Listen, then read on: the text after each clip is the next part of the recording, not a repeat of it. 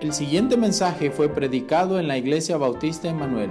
Si desea conocer más acerca de nuestra iglesia, puede buscarnos en Facebook como Iglesia Bautista Emanuel de Cojutepeque.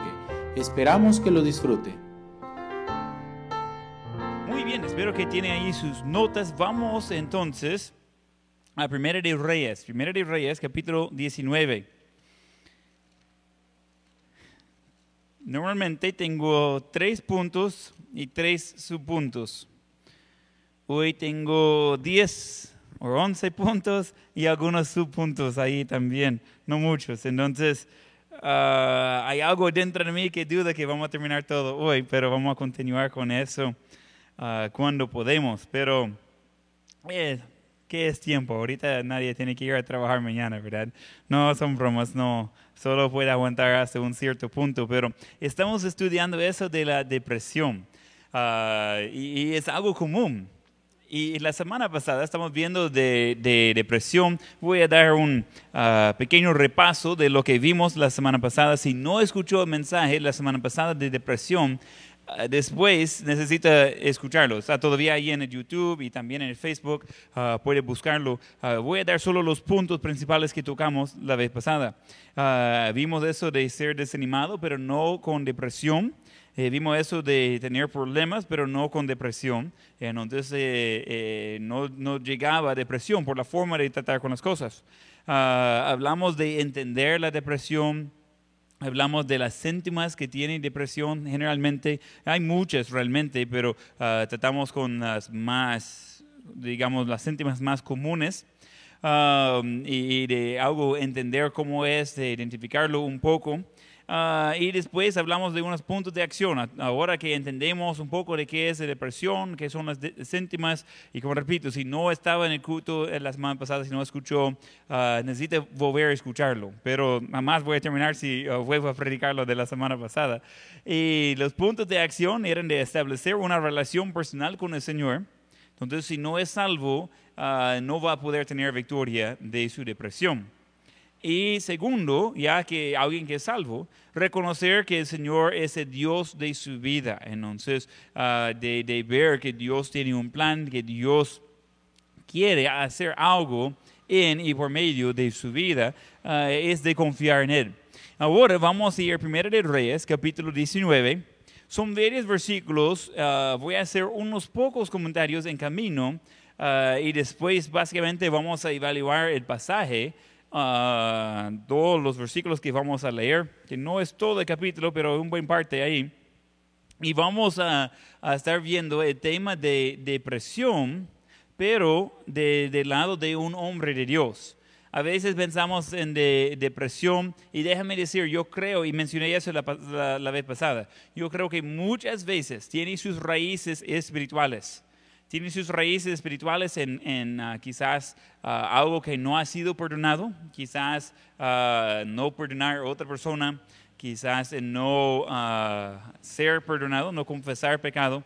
Muchas veces, o casi todas las veces, va a encontrar de que la depresión tiene una raíz espiritual, pero no afecta solamente a la gente que no conoce a Cristo y tampoco solo afecta a la gente que puede uno pensar que ellos andan en las cosas del mundo, ellos andan buscando de hacer lo malo con propósito.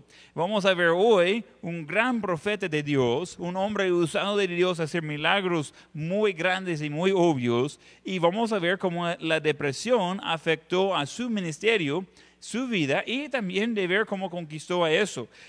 eso es lo que me preocupa un poco si logramos llegar hasta el fin. Pero en, camino vamos a ver uh, varias cosas que va a ayudarnos de entender uh, la depresión. Entonces quiero animarle a tomar notas. En serio, necesita tomar notas. Uh, eso le va a ayudar. Es mucho lo que vamos a ver hoy y tomando notas va a ayudarle de, poder repasarlo después. También activa otra parte de la mente, ah, de no solo escuchar, sino de tener que transmitir la información a una hoja. Ya va a eh, escucharlo, va a verlo, va en la forma que puede tocarlo. Y eso va a ayudar de usar más sentido. Si había una forma de mandar ah, algo que llevaba sabor y, podría sentirlo ah, por medio de Facebook Live, iba a hacerlo igual para usar todos los sentidos para poder ah, recordar lo que estamos viendo. Pero vamos a ver esa historia. ah, Primera de Reyes 19, versículo 1. Acá dio a Jezabel la nueva de todo lo que Elías había hecho y de cómo había matado a espada a todos los profetas. Son 450 que Elías acaba de matar de los profetas del rey, profetas falsos. Entonces envió Jezabel a Elías un mensa- mensaje- mensajero diciendo, así me hagan los dioses y aún me añaden, si mañana a esas horas yo no he puesto tu persona como la de uno de ellos. Viendo pues el peligro, se levantó y se fue para salvar su vida. Y vino a, a Beerseba, que está en Judá, y dejó allí a su criado. ¿Okay? Entonces, para entender, eh, Elías acaba de tener una victoria grande, es después de, de, ah, ver a Dios mandar fuego del cielo y consumir su ah, sacrificio, todo bien. Seguido eso, la reina ma- manda un mensajero, no el rey, sino su esposa, manda un mensajero diciendo que va a matar al hombre de Dios. Y dice que, ah, que va a ser peor por él que, que fue por los profetas, aunque están muertos. Entonces, ah, él, ah, y esa palabra es clave en versículo 3, viendo pues el peligro, esa palabra vamos a mencionar varias veces, esa es perspe- perspectiva. Eh, lo que él vio, lo que él pensaba por lo que vio. Entonces, viendo pues el peligro, se levantó, se fue para salvar su vida. Entonces él está huyendo por su vida. Eh, deja el criado, la- su asistente, lo deja allí en otro lado. Y versículo 4, y ese fue por el desierto un día de camino, y vino y se sentó debajo de un enebro, eh, deseando morirse. Dijo, basta ya, oh Jehová, quítame la vida, pues no soy yo mejor que mis padres. Ok, rápido cambiamos. Eh, unos versículos antes, eh, él era el profeta victorioso, eh, el- todo el país comenzó de seguir a Dios verdadero porque vieron el poder de él, vi- vieron el Dios falso de Baal, era falso, eh, no podría mandar fuego, aunque por 450 profetas que estaban ahí ah, hasta bailando y gritando y cortando ellos mismos. Y Elías se lo ora y ¡boom! Un fuego que consuma hasta las piedras y polvo, agua, todo. Y unos versículos después, él está solo y él está diciendo que es mejor que muere y, que ya no quiere continuar la vida. Versículo 5. Y echándose debajo de un enebro, se quedó dormido. Y aquí luego un ángel le tocó y le dijo, levántate, come. Entonces él miró y aquí a su cabecera una torta. Eso está bueno. Una torta cocida sobre las ah, ascua- ah, ah, ascuas y una vacía de agua. Y comió y bebió y volvió a dormirse. Y volviendo el ángel de Jehová la segunda vez, lo tocó diciendo, levántate y come, porque el largo camino te resta. Se levantó pues y comió y bebió y fortalecido con aquella comida, caminó 40 días y 40 noches hasta Horeb, el monte de Dios. Ah, solo una recomendación, después de comer y, eh, comer, beber, dormir dos veces, generalmente no es recomendable de ir a caminar por 40 días, 40 noches. Es un poco extremo, solo para que, ah, para que sepan, pero vamos a ver ah, una buena lección de eso también, de, de esa parte. Versículo ah, 9. Y allí se metió en una cueva donde pasó la noche. Y vino a él palabra de Jehová, el cual le dijo, ¿qué haces aquí, Elías? Recuerde, el ángel había mandado a Elías de ir por allá. Y Dios le está preguntando, ¿qué haces aquí? Y él respondió, versículo 10, he sentido un vivo celo por Jehová, Dios de los ejércitos, porque los hijos de Israel han dejado tu pacto, han derribado tus altares y han matado a la espada a tus profetas. Y solo yo he quedado y me buscan para quitarme la vida. Entonces, ah, en la historia, pues estaban rechazando a Dios, estaban literalmente matando a los profetas de Dios. Y según Elías, es el único que todavía quiere a Dios ver- eh, verdadero. Y aunque acaba de ver la, la victoria, acaba de ver el, milagro del fuego, todo eso, eh, él está con este pensamiento que está completamente solo. Y está hablando de su creador directamente de eso versículo, y, y dicen que eh, quieren matarme, y ese está preocupándolo un poco. Versículo 11, él le dijo, eh, Dios, sal fuera y ponte en el monte delante de Jehová. Y aquí Jehová que pasaba y una gran, un gran y porroso viento que rompía los montes y quebraba las peñas delante de Jehová. Ese es, podría ver que ese tipo de tornado, entonces cosa seria. Eh, entonces dice, pero Jehová no estaba en el viento. Y tras el viento un terremoto, pero Jehová no estaba en el terremoto. Y tras el terremoto un fuego, pero Jehová no estaba en el fuego. Y tras el fuego un silbo apacible y delicado. Y cuando lo oyó Elías, cubrió su rostro con su manto y salió y se puso a la puerta de la cueva. Y aquí vino a él una voz diciendo, ¿qué haces aquí, Elías? Es la segunda vez, la misma pregunta. Mire cómo responde. Versículo 10 como es como respondió antes, hoy versículo 14.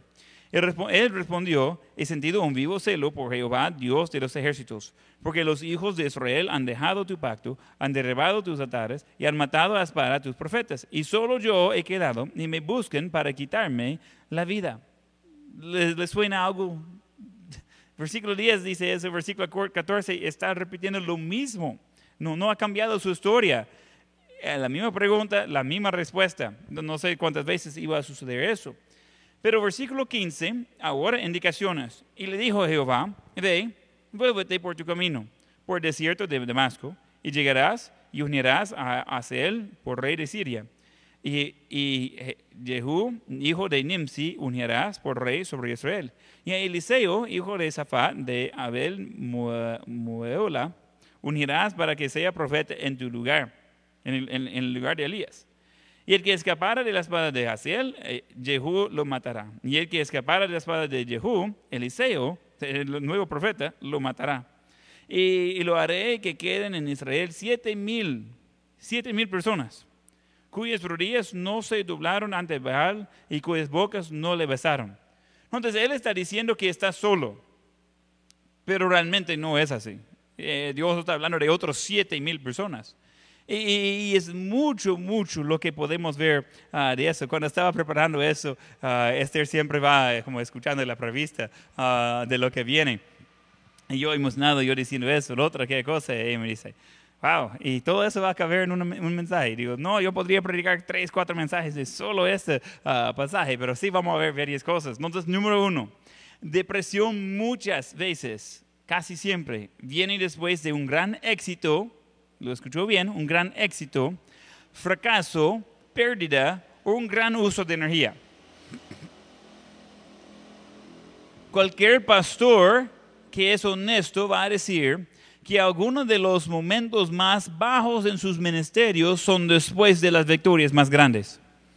Entonces, sí, había un día grande, domingo, y, había gente que llegaron y visitantes, y gente de ser salvo y gente de ser bautizado. el lunes en la mañana está pensando, oh, ya, eso no vale la pena. Porque muchas veces así viene. Después de un gran éxito, viene la bajada. Ah, aquí el staff de la iglesia eh, hemos preparado por eso. Sabemos que hay dos tiempos más difíciles en el ministerio cabal antes de una gran victoria y cabal después de una gran victoria. Entonces, digamos, día de aniversario, día de, amigo, ah, día que, va a ser el primer día que regresamos a, estar juntos después de la cuarentena. Entonces, los días llegando a eso, vamos a confrontar problemas. Eh, durante eh, los cultos, todo eso, probablemente vamos a confrontar problemas. Y cabal después, porque así funciona y eh, muchas veces gente dice, mire, si podría tener solo otra victoria. La victoria también trae su precio. No, no, no puede mantener ese, ese sentimiento de estar en la montaña. Ah, al otro lado de cada montaña es otro valle. Entonces necesitamos entender de que muchas veces después de los éxitos viene depresión. También después de los fracasos. Dice, ah, ok, yo soy mejor en fracasar igual, es excelente momento de caer en depresión después de un fracaso. Ah, también después de una pérdida, puede ser ah, quizás un amado, puede ser ah, alguien que muere en la familia, puede ser que perdió su trabajo, algo que tenía valor en su vida, hay otras cosas también, pero algo que tenía valor en su, en su vida que ya, ya no lo tiene. Entonces, por muerte, por cambio, por, por muchas cosas, ya no, no tiene lo que antes tenía.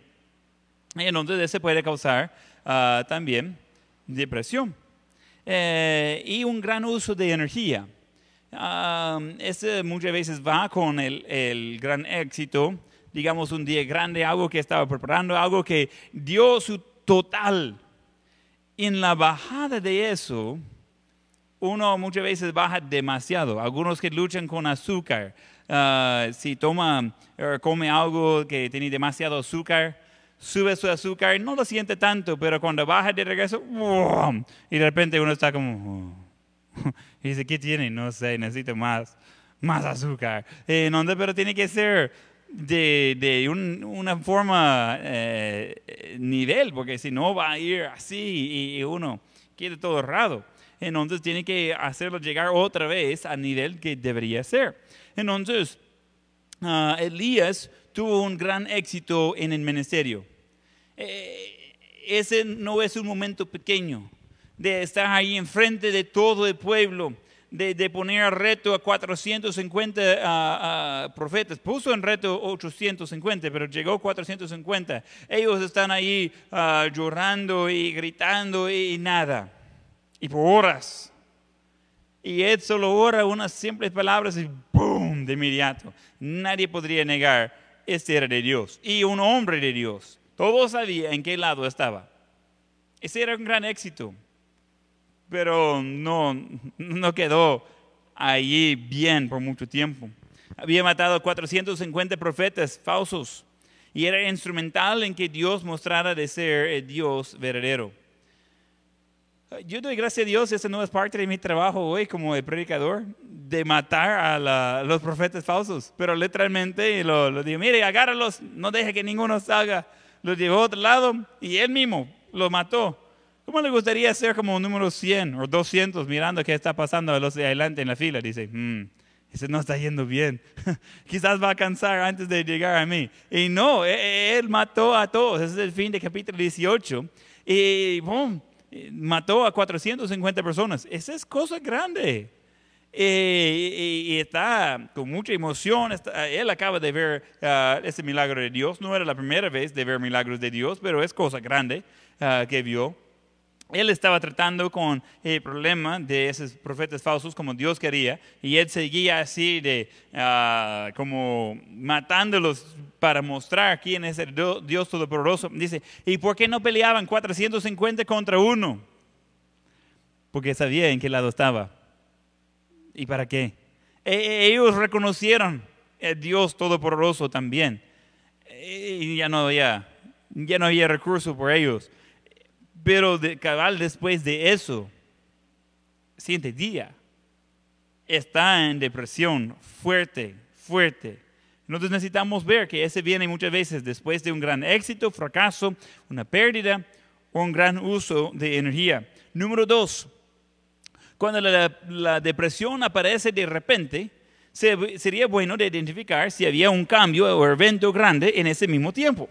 Cuando alguien de repente está con depresión, ¿qué pasó? ¿Qué cambió? ¿Qué sucedió?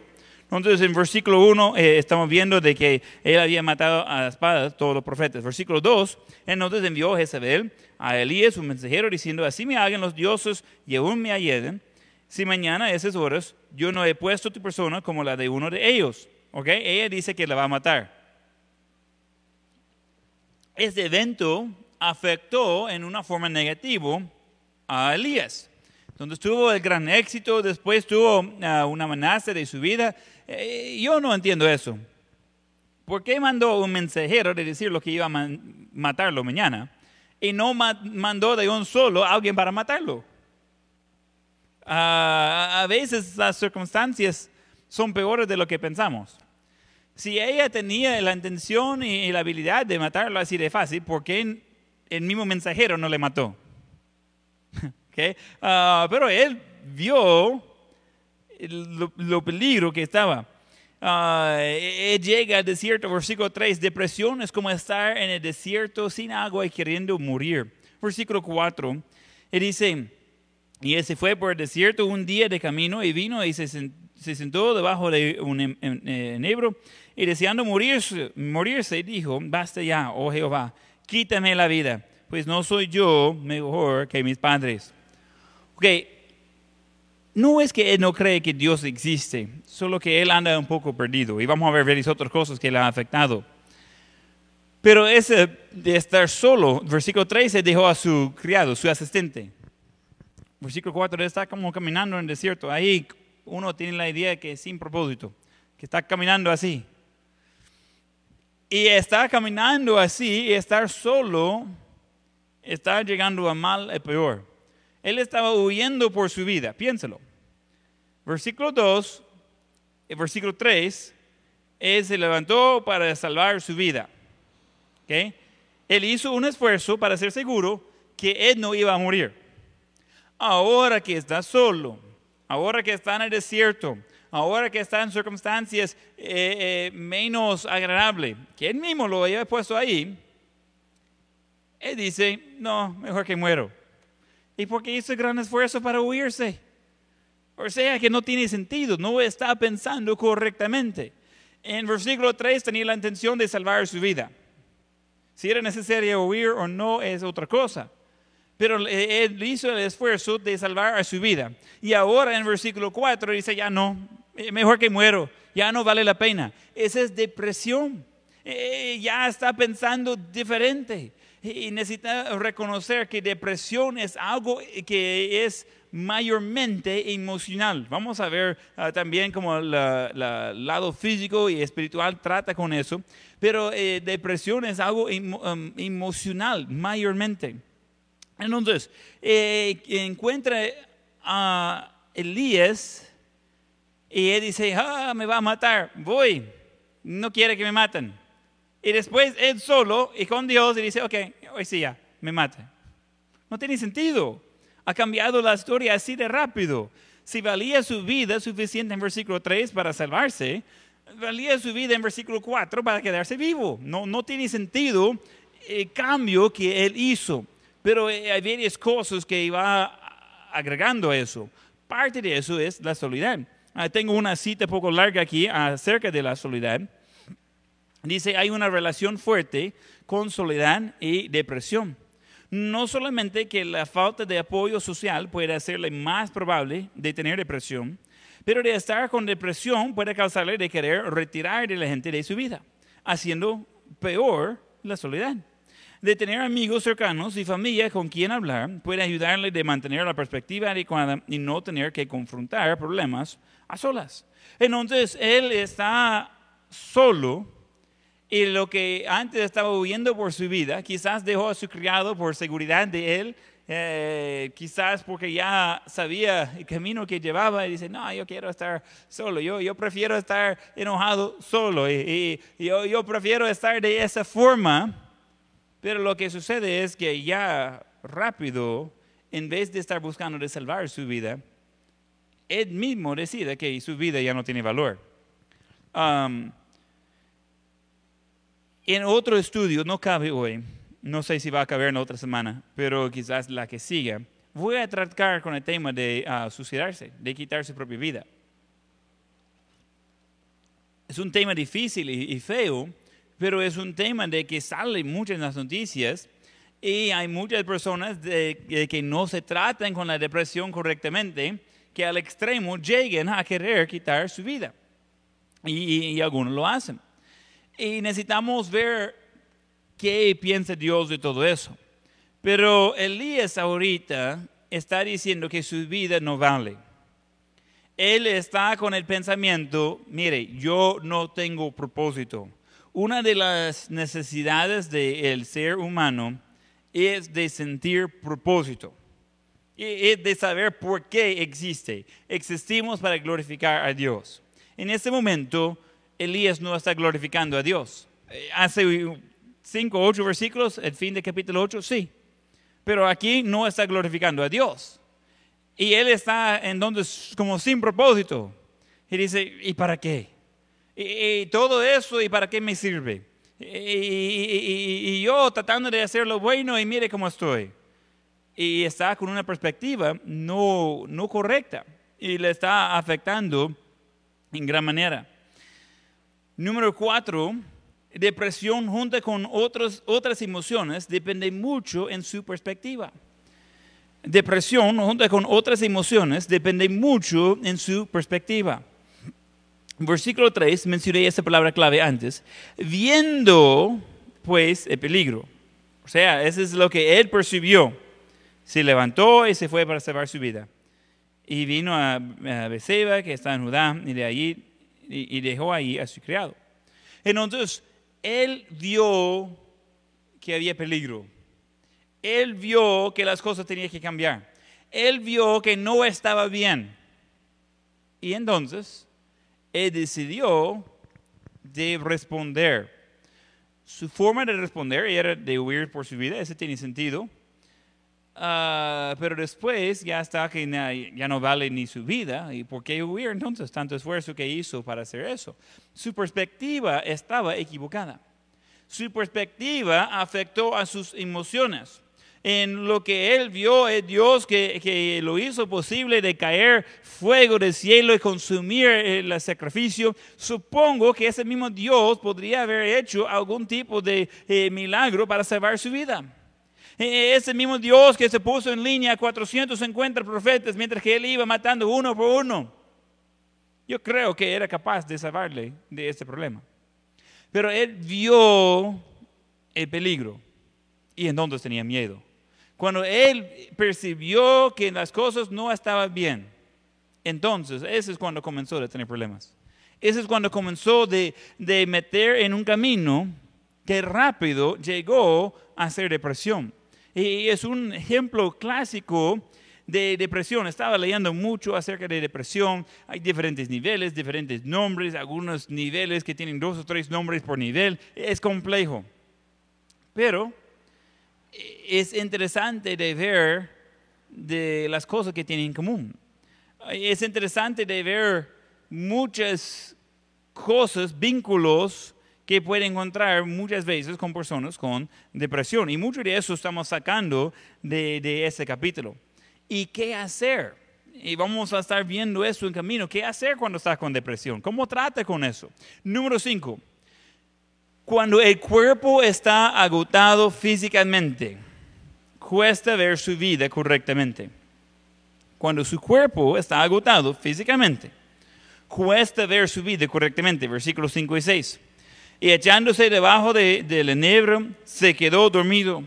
Y aquí luego un ángel le tocó y le dijo, levántate, come. Entonces él miró y aquí y a su cabecera una torta cocida sobre las ascuas y una vacía de agua. Y comió y bebió y volvió a dormirse.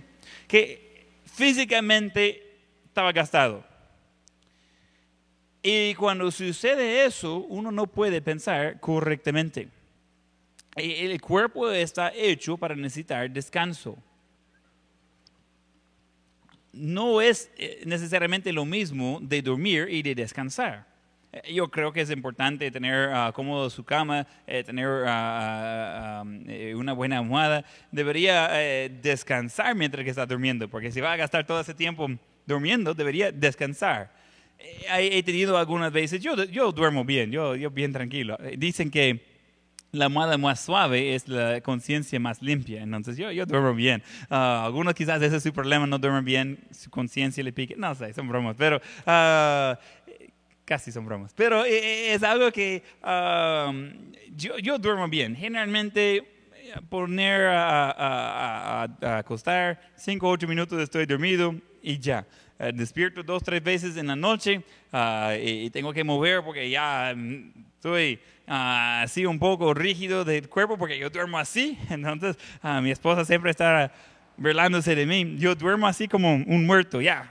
Así, practicando. Eh, en donde me dice, mire, y parece muerto cuando, cuando, está durmiendo. Estoy practicando, le digo. Este voy a estar más tiempo muerto que vivo. Entonces, um, pero ella se mueve por todos lados. Entonces no queda tan, tan rígida. Entonces ya puede moverse mejor. Yo tengo que despertar en la noche estoy como, ah, ya no muevo, que ya no puedo funcionar. Levanto y regreso a dormir. Ya, estoy, estoy uh. Pero descanso, generalmente.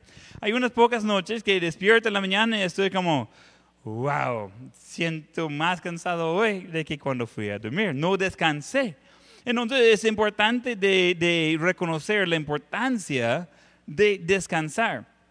Dicen de, de si pasan uh, alrededor de tres días sin dormir, el efecto a su cuerpo es lo mismo ah, de que si, tuviera alcohol, si, si estaba borracho.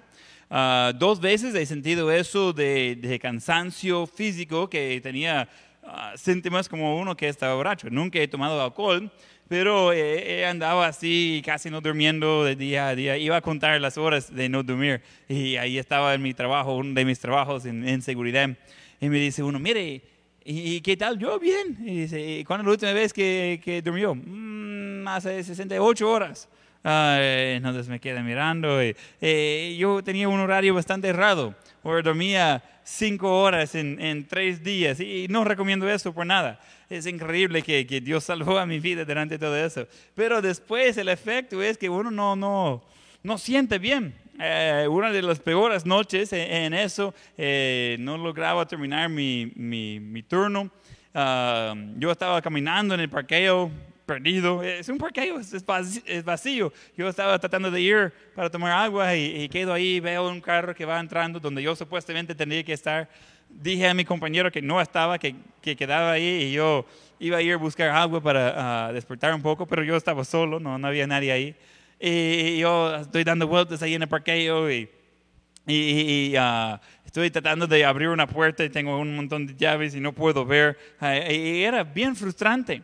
Y al, al final de eso, ahí dije, mire, ya, ya no eh, voy a dormir. Entonces, eh, entré ahí en, en, eh, la parte de la iglesia ah, para dormir. Esa es como mm, casi las 2 de la mañana. Y entonces ah, iba a dormir ahí en una de las bancas ahí dentro de, de la iglesia. Eh, entonces ahí no tenía clases hasta como las 7. Entonces ah, mis compañeros que iban a salir a las 6, yo, te- yo tendría que salir a las 2. eh, los, y ellos iban a hacer el cambio y, y alguien iba a despertarme a las 6 y ya, funcionaba bien ese sistema. No podría despertarme. Y, y mi amigo eh, Jay Baloo ahora está en, en ah, Tailandia como un misionero. Y él es más grande que mí, un, un hombre bien fuerte, y me dijo, ok, despiértate ya, tiempo, yo tengo que ir a, a- a cambiarme para mis clases y, y tú tienes que ir a cambiar. Eh, y digo, no me tocas. Y me dice, no, no, no, vámonos ya. Y, y me, me hizo como sentarse, y yo ni podría levantar la cabeza, yo solo estoy, no, no me tocas. Y me pegó, pam, pam, hey, vámonos ya. Eh, y dije, si me tocas otra vez, se le voy a matar. Eh, Y me dice, "Ah, no creo. Y entonces me, me, me levantó y me hizo caer. Y, y así, estaba completamente sin fuerza. Y le dije, y yo era supervisor de él, pero era mi amigo. Y le dije, mire, y yo estoy ahí como medio tirado. Y le dije, mire, si le haces eso otra vez, le voy a hacerle daño. Y me dice, "Ah, yo voy a hacerle daño porque necesito ir a cambiar y, y aquí estamos. Alguien va a llegar y pensar que eh, está trabajando. Yo no estaba ya, ya estaba fuera del reloj y todo, pero estaba en uniforme todavía. Entonces me agarró me, me, tiró sobre su hombro ahí como un saco de, papa y me llevó al pickup. Otro compañero venía con mi pickup, bajaron la compuerta y ¡pum! me tiraron ahí. Y dije, hey, au, no hagas eso. Pero estaba completamente sin fuerza. Me llevaba a la casa. Entonces eh, eh, el que me estaba ah, abusando así, ma- mala gente, ¿verdad? Eh, Entonces, eh, él era más alto que mí, bien grande. El otro que andaba con él era bien pequeño. Entre los dos me llevan a la casa, así, eh, así como a un lado, y me llevan ahí a la casa, están como jalando mis pies y, y tocan la puerta a las 6.20 de la mañana. Mi madre abre la puerta y ella conocía a mis ah, compañeros ahí. Y me dice, hey, y- dice, hey, ¿qué pasó? No, tiene sueño, creo. Ah, y mi madre dice, ah, ok, ah, pues déjalo ahí en el suelo, no hay problema. Y ellos le- me llevan y, y me tiran. ¡Blam! Me dice mi madre, ah, ok, eso funciona. Y ellos habían traído el otro carro y se fueron. Me dejaron mi pickup y me dejaron ahí tirado en el suelo. Y estaba completamente sin fuerza. Y no podría pensar, no podría reaccionar. Y mi madre me dice, hey, ¿necesita algo? No, estoy bien. Y me dice, "¿Y ¿vas a quedar ahí? Bien. ¿Y vas a ir a clases? Sí, sí. Y me dice, ajá. Tenía que ya estar cambiando y, y regresar a clases, comenzaba a 7.30. Y, y me dice, ajá, no creo. Y, y faltaba como tres horas de clase ese día. Y estaba sin fuerza, no estaba pensando bien y, y- y no, no estaba, no estaba bien ni físicamente ni, ah, ni mentalmente, porque cuando el cuerpo está demasiado cansado, ya no puede reaccionar bien, ya no puede hacer las cosas correctamente. Ah, y, tiene que seguir el formato que hizo Elías para recuperarse. Primero hay que descansar. él durmió, él llegó ahí, durmió el ángel le, tocó, hey, tiempo de despertar. Y en donde él despertó y comió. Tiene, hay que descansar, hay que comer saludablemente. Hay gente que no cuida de su cuerpo y, eso afecta físicamente, que va a afectarle emocionalmente. Y uh, tiene que cuidar de lo físico para cuidar de lo emocional. Entonces tiene que descansar, tiene que comer saludablemente, tiene que cuidar de lo físico para cuidar de lo emocional.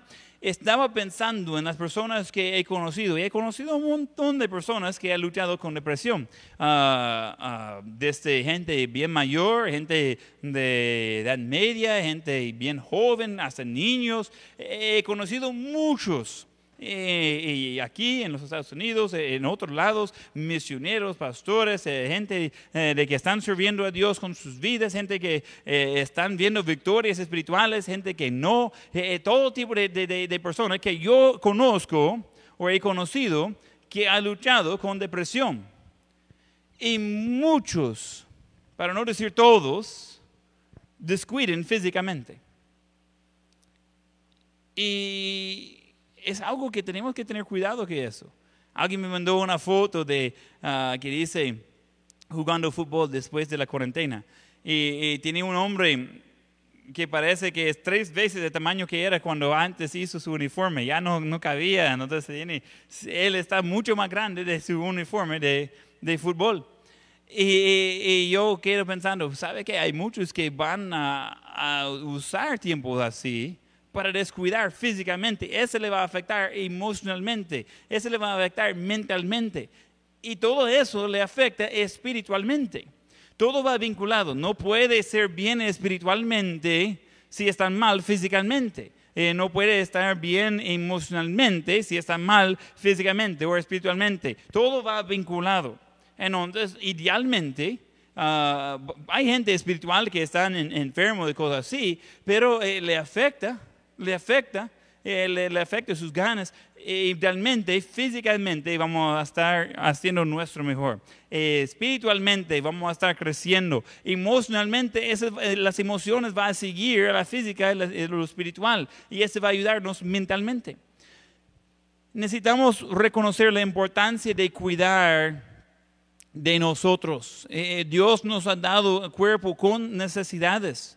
Hay gente que dice, mire, no necesito dormir, mire, el horario no es importante, yo puedo ah, eh, dormir tarde, yo puedo ah, eh, comer a la hora que sea. Esa gente paga el precio. a veces salen gordos, a veces salen enfermos, eh, muchas veces salen con ah, cosas emocionales como depresión. no vale la pena. Yo creo que es muy importante de hacer con propósito algún tipo de ejercicio constantemente. Obviamente yo no estoy en las mejores condiciones, aunque he bajado uh, seis libras en, la cuarentena. No es que no estoy comiendo, estoy comiendo bien y estoy haciendo un poco de más de ejercicio.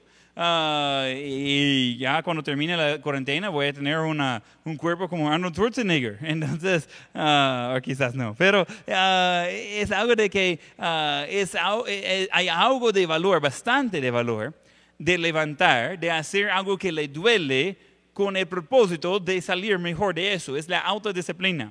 Eh, entonces, hace uh, casi tres semanas eh, hice algo a mi hombro. Entonces, estaba trabajando arriba y, me cuesta eh, mover mi hombro correctamente. Y algunos movimientos que me cuesta más.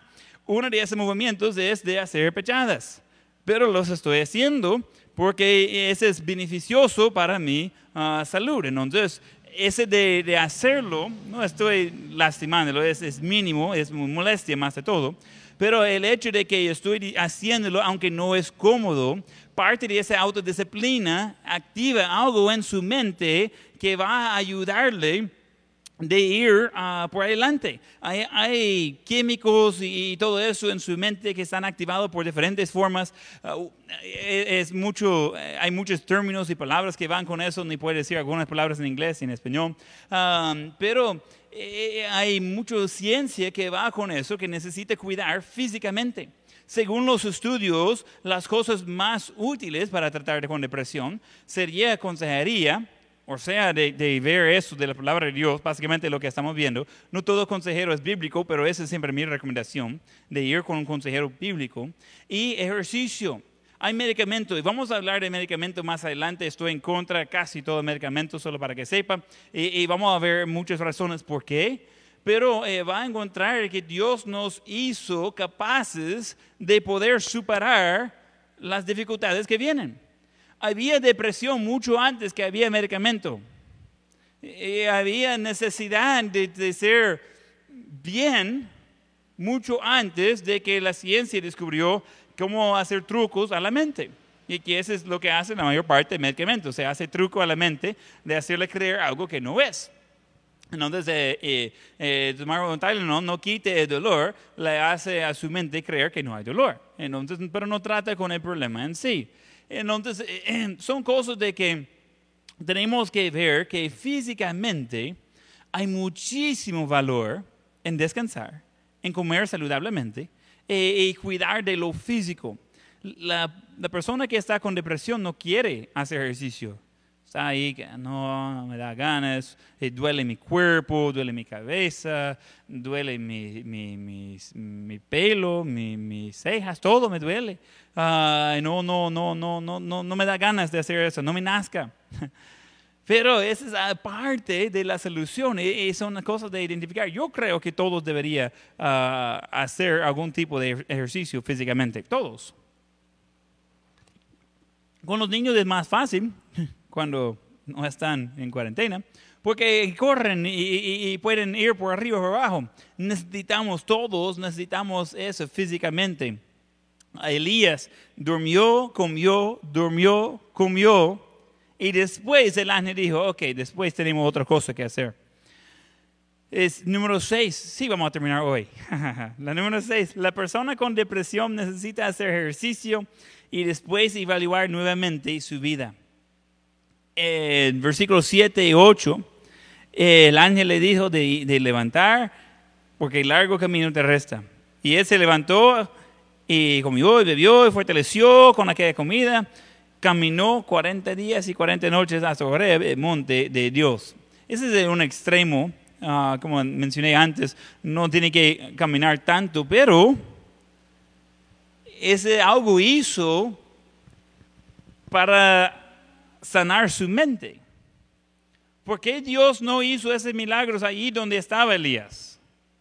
Porque él necesitaba de físicamente de ser activo para poder pensar correctamente nuevamente. No es cualquier torta que le da fuerza por 40 días, 40 noches. Pero ahora él estaba con el poder de Dios.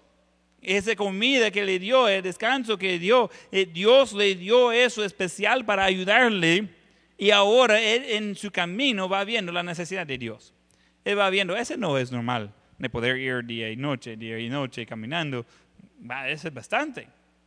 Pero eh, encontramos de que ah, él ahora con el- la fortaleza que recibió de Dios, ahora con el ejercicio de sanar y librar su mente, es como andando en una nube y de repente ya se va ah, quitando. Hoy que venía a la iglesia, ve- ve- veía las nubes que iba bajando ahí de, ah, del cerro bien bonito y va despojando todo eso. Y entonces eh, él entonces hace un poco de ejercicio, después evaluar nuevamente la vida. Número siete, la gente con depresión necesita ser retados de reevaluar su, vida, su situación de la perspectiva de Dios.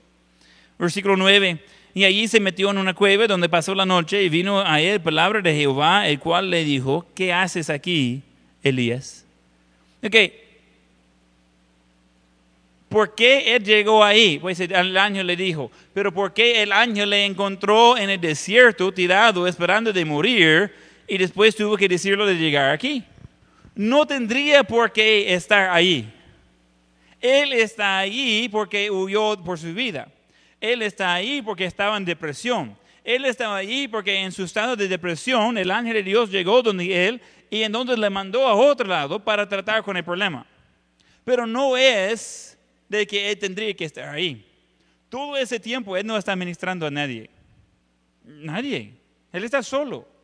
Él no está ministrando con nadie. Él no está explicando a ese Dios todopoderoso que todos acaban de dar cuenta de quién es. Ya no encuentra quién va a enseñarles de Él. Él está haciendo algo más por Él, está pensando en sí mismo, mucho más en lo que llamamos discipulado, de estar enseñando a otras personas.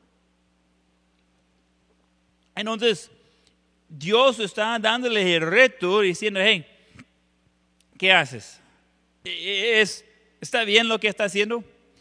Hay mucha gente que ha venido a mí por consejería. Algunos creen que soy sin corazón. Eh, realmente sí tengo corazón, está bien escondido. Pero yo soy duro con las personas a veces. Pero esa es la razón por qué. Porque muchas veces lo que la persona cree de ser la realidad no es la realidad. Y necesitan tener a alguien de preguntarles, ¿de verdad es así? Y uno dice, ah, sí, pues no, que sí.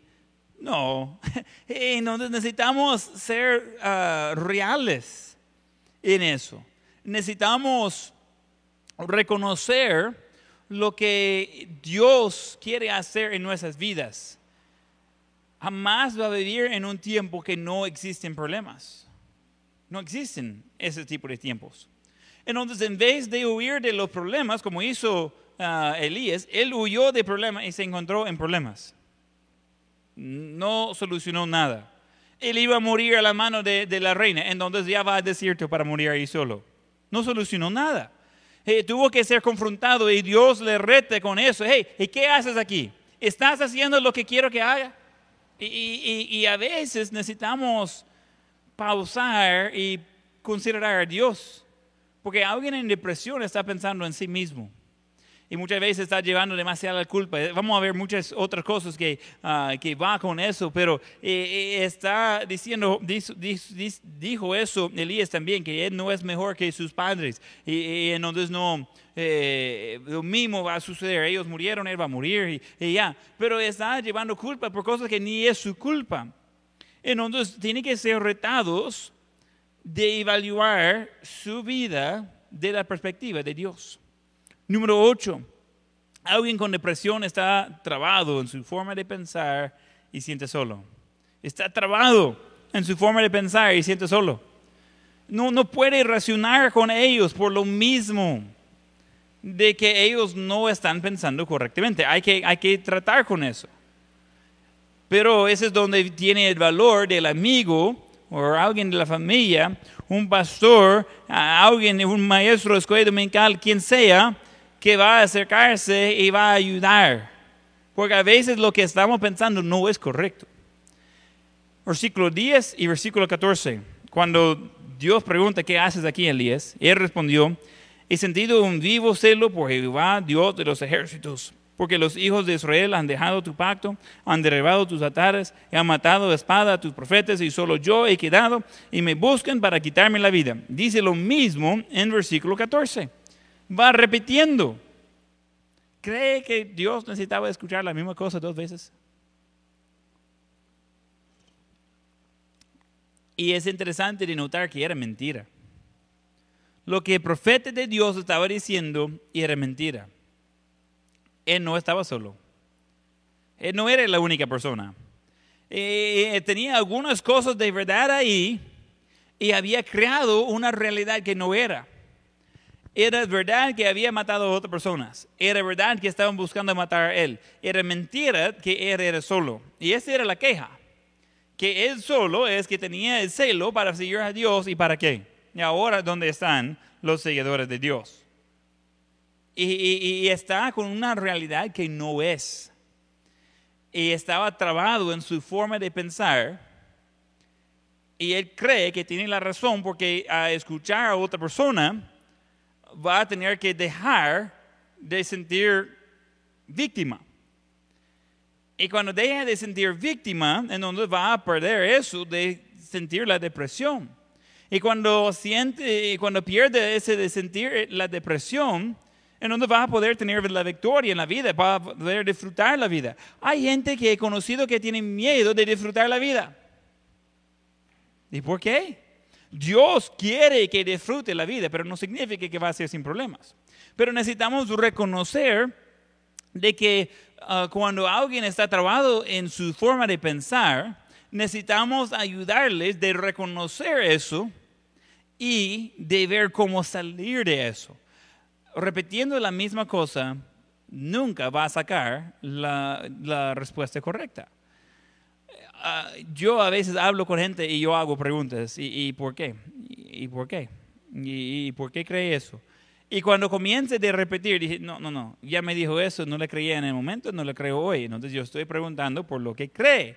Estoy preguntando por qué lo que piensa. No quiero que vaya repitiendo lo mismo. Entonces e, es algo que necesitamos reconocer el peligro de la mente. La mente va a hacernos creer cosas que no son. Y uno puede recordar algo del pasado y, estar pensando en eso y, estar trayendo esas cosas del pasado. Incluso puede comenzar a creer cosas que ni sucedió. Hay gente que tiene otra como una realidad alternativa. Tanto que han creído a sí mismo en cómo están las cosas que están sacando cosas que no son. No, no sucedió así. No es así y, como fue. Y, ahora está enojado con alguien que ni les dijo nada. Pero su mente le está ah, eh, engañando y está en una forma de pensar que no es correcto. Eh, sienten solo, sienten que no hay otro, sienten que no hay quien le entiende. Y eso simplemente no es la verdad. Y necesitamos ayudarles de, de salir del molde, de poder disfrutar nuevamente la vida. Número nueve, cuando está en depresión, está esperando algo grande para cambiar sus circunstancias, pero no es así. Cuando está en depresión, está esperando algo grande para cambiar sus circunstancias. Un tornado, un terremoto, un fuego grande. Pero Jehová no estaba en eso. Versículo 12 y tras el terremoto un fuego, pero Jehová no estaba en el fuego. Tras el fuego un silbo apacible y delicado. Y eso es donde escuchó de Dios.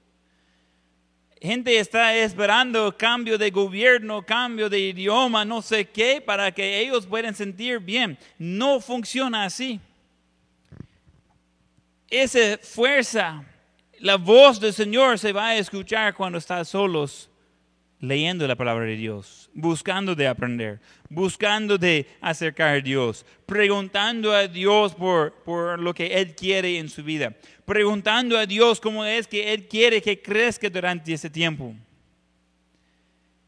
El diablo, como mencioné el, el domingo, el diablo sabe nuestras debilidades y le va a empujarnos cabal donde somos más débiles pero no es en la montaña, no es en el terremoto, no es en el fuego, no es en el, tornado donde vamos a encontrar Dios y la respuesta que tiene por nosotros. Va a ser en los momentos de comunión con Dios.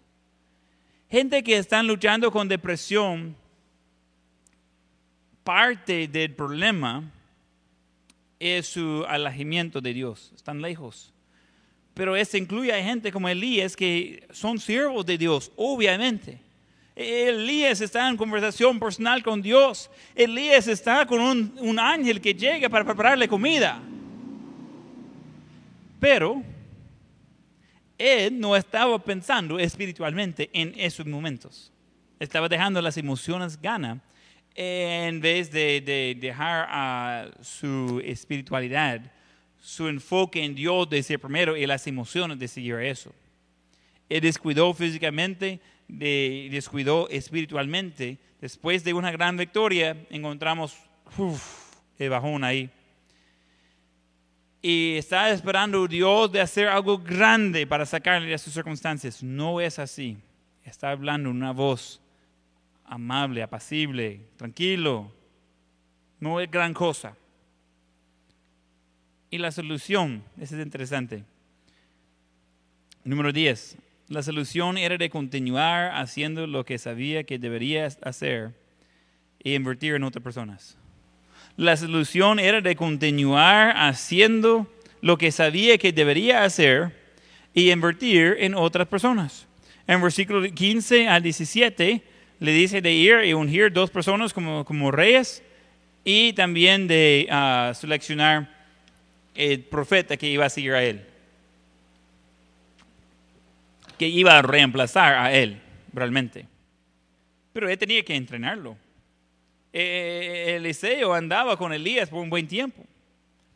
Entonces Dios dice, ¿sabe qué? Estás aquí y estás en la montaña, has visto otro milagro de, de parte de Dios y ahora necesitas hacer lo que tendría que estar haciendo desde el principio. Vaya a hacer mi obra. Y, versículo 13, no, uh, perdón, 15. Y le dijo Jehová, ve, vuélvete por tu camino. Ok, preguntó dos veces, ¿por qué está aquí? Y ahora dice, ok, necesitas seguir en tu camino. Necesitas seguir en lo que debería estar haciendo. Necesitas seguir en lo que le, había llamado a hacer. Vaya a ungir el rey por acá, el rey por allá. Vaya a, agarrar su, el que va a ser el siguiente profeta de esa tierra. Y, vamos. No, no, no hay tiempo de estar aquí. Tomó tiempo para recuperar. Por eso los, la jornada de 40 días. Pero Dios dice, ¿sabe qué? Hay trabajo que hacer. Levántese, vaya a invertir en otra persona. Siga haciendo mi obra. Porque cuando el enfoque está en mí, yo voy a sentir mal. Cuando el enfoque está en qué tan malo es mi vida, puedo dar lugar para caer en depresión. Pero cuando el enfoque está en Dios y las otras personas que Dios ha puesto en mi vida para poder servir a ellos, ese cambia la situación. Estaba hablando hoy con hermana Claudia. Eh, ella está trabajando en, el hospital y, su parte de trabajo es de tratar con gente que ah, puede tener ese tipo de, infección. Y, ah, estaba hablando de eso y yo estaba hablando, mire, qué bendición que nosotros tenemos de estar sirviendo a gente con necesidad. Porque un doctor es de ayudar con gente cuando está con problemas, no cuando están saludables. Nadie va al doctor cuando siente bien, va al doctor cuando está con necesidad, cuando está enfermo. Y en la misma forma, muchos no buscan a Dios cuando todo va bien, buscan a Dios cuando las cosas van mal. Y le dije a hermana Claudia, fue una buena conversación que tuvimos, dije, mire, ah, nosotros estamos en diferentes tipos de trabajo, pero ambos con el privilegio de servir a gente en un tiempo de necesidad y tenemos la solución ella del lado médica y, también espiritual, y estaba animándola en eso, y, ella estaba ah, contando de cómo ella disfruta de compartir la palabra de Dios con otros. Y, yo obviamente no soy doctor, pero eh, tengo la respuesta por las necesidades espirituales, y es Dios. Versículo 18 sería punto 11. Y dice 18, y yo haré que queden en Israel siete mil, cuyas rodillas no se doblaron ante Baal y cuyas bocas no le besaron. Entonces, número 11, no está solo. No está solo. La razón que sentimos mal es que sentimos que somos lo único. No hay otra persona que pague el precio. No hay otra persona tan dedicada a Dios como yo. No hay alguien más que quiere eso tanto que yo lo quiero. Ya no vale la pena. Quiero animarle con eso, no está solo en todo el mundo hay gente pagando el precio para servir a Dios. Y realmente muchos aquí ni entendemos qué significa eso. nunca hemos sido con amenaza de, de, vida de gobierno solo por servir a Dios. No, no, no sucede eso aquí. No conocemos eso aquí. Pero hay un precio en servir a Dios a veces. Y es algo que vale la pena. Pero nunca vas a llegar un momento que estás solo en eso. Yo recuerdo temprano en el tiempo de la iglesia, llegaba multitudes de personas a la iglesia, igual como hoy, que casi nadie. Muy poca gente que, que llegan y antes estaba aquí a ese lado del púlpito y no hay gente. Está mi familia, venían conmigo. Y había cultos que yo pasaba a recoger todos en la camioneta y, y- y la ruta, todos venían junto conmigo y todos regresaban y ese era todos. No había mayor gente. Y uno dice, wow, eso está magnífico. Y, y- y tenía que decidir qué va a hacer si no llega nadie. Y dije, voy a predicar, voy a predicar, Dios va a bendecir, no sé cómo, pero ah, nunca tuvimos un culto así, pero había unos cultos que estaban preocupados. Y había varios cultos que había muy pocos, quizás unas pocas familias que había llegado. Y ah, hoy que, que ya estaba acostumbrado de tener ah, muchas caras conocidas ahí en la iglesia, ya han vuelto a ser igual, que ya no hay, ya no hay personas acá, es, siente diferente. Dije eso al hermano Dennis el otro día, es para audiencia de uno. Lo que hago es para servir a Dios. Pero es interesante de ver de que quizás por la primera vez, eh, seguramente en mi vida, pero ah, todas las iglesias están pasando por algo parecido. Ya no es que, que gente va a estar juzgando uno a otro porque no tienen culto, eh, todos estamos en lo mismo. Nadie está con, ah, casi nadie está con ah, los cultos eh, normales en vivo que conocemos antes. Pero uno llega a pensar, mire, eh, tan malo como yo lo tengo y, no hay otro que tiene así de malo y, y los ratoncitos comen más frijoles que yo y, y cómo lo vamos a hacer. Y, podemos creer cosas de que están tan, tan malos de nuestras vidas. Pero necesitamos recordar, no estamos solos. Uno, hay otro pasando por lo mismo. Dios, y más importante, Dios está con nosotros. Dios no nos deja. Entonces le dejo con dos puntos de acción más. Recuerda la vez pasada que vimos dos puntos de acción. Uno era de, de ser seguro que es salvo, eh, segundo dejar a Dios de ser Señor de su vida. Ah, punto de acción número tres, entonces, hacer una ru- rutina de cuidar de su salud físico. Interesante, ese eh, entra en un estudio bíblico, pero vimos eso, de valor de eso en- en la vida de Elías. Hacer una rutina de cuidar de su salud físico. Levantar eh, a una buena hora, dormir a buena hora, eh, hacer ejercicio. Algunos creen que eso es malo. No es malo. Va a ayudar a su cerebro, va a ayudar a su cuerpo. Hacer una rutina diario. Ah, comer correctamente. Eso va a ayudarle emocionalmente, mentalmente, ah, físicamente. No hay desventaja en eso. Número cuatro, el punto de acción número cuatro, la segunda de hoy, pero vimos dos la semana pasada y dos hoy. Identificar las personas en su vida que pueden ayudarle a mantener la perspectiva bíblica. Identificar las personas en su vida que pueden ayudarle a mantener la perspectiva bíblica. Muchas veces este va a ser alguien que no siempre está de acuerdo con usted.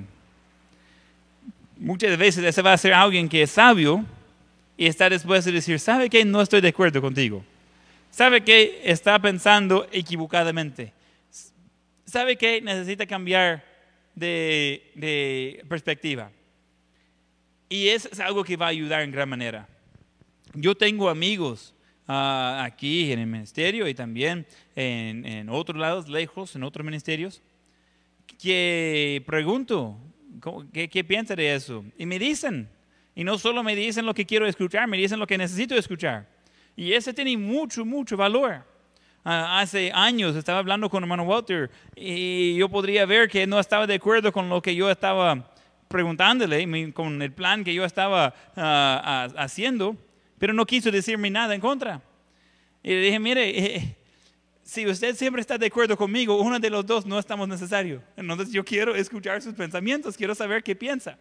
Entonces necesita tener alguien en su vida que va a ayudarle de pensar bíblicamente. Entonces, hacer su rutina de cuidar su salud físico y identificar a las personas en su vida que pueden ayudarle a mantener la perspectiva bíblica. Ese pasaje tiene mucho más que podría ver y vale la pena de verlo. Y es interesante de ver que la parte más fuerte del ministerio de Elías se ve después de eso. Él, él no se había terminado ahí, había mucho más, pero había más porque él se levantó. Había más porque volvió a poner su enfoque en Dios, volvió a poner su enfoque en servir a Dios, servir a otros, y ya se puso útil otra vez en la vida. Ya tenía propósito. Y como ya tenía propósito, ya no tenía depresión. Vamos a tener ojos cerrados y rostros inclinados. Ojos cerrados y rostros inclinados. E- Estamos tocando el tema de depresión. Y yo creo que cada persona que va escuchando este mensaje conoce a alguien que luche con depresión. Posiblemente usted mismo, posiblemente alguien en su propia familia. No tiene que ir lejos de encontrar gente que luche con eso. Está por todos lados. Pero la solución está allí disponible. Hay, hay- hay miles de libros escritos de tema, pero vamos a regresar a, a la raíz de la solución. Dios. Dios nos hizo para necesitar a Él. Dios nos hizo para ah, tener necesidad física, emocional, mental y espiritual. Y Él tiene un plan para suplir cada una de esas necesidades. Entonces, si estás luchando con depresión en tu vida, ¿por qué no tomas las medidas para salir de eso? Poner otra vez el enfoque en Dios. Tomar el tiempo de descansar físicamente. Tomar el tiempo de cuidarse físicamente. Perdonar a otros, eso le va a matar emocionalmente si no ha perdonado a otros. Está viviendo en pecado, dejar eso. Dios quiere tener comunión contigo y no tiene que vivir con la depresión. Esa es una decisión. Puede decidir de disfrutar la vida con Dios. Dios quiere eso para tu vida, pero la decisión es tuya. Y hay cosas que puede hacer desde hoy mismo. Va a comenzar la música en otro momento. Quiero animarle de tomar un momento de pensar y orar, conversar con Dios. Y si está con depresión, reconocer que Él es la solución de eso. Tiempo de orar ahorita.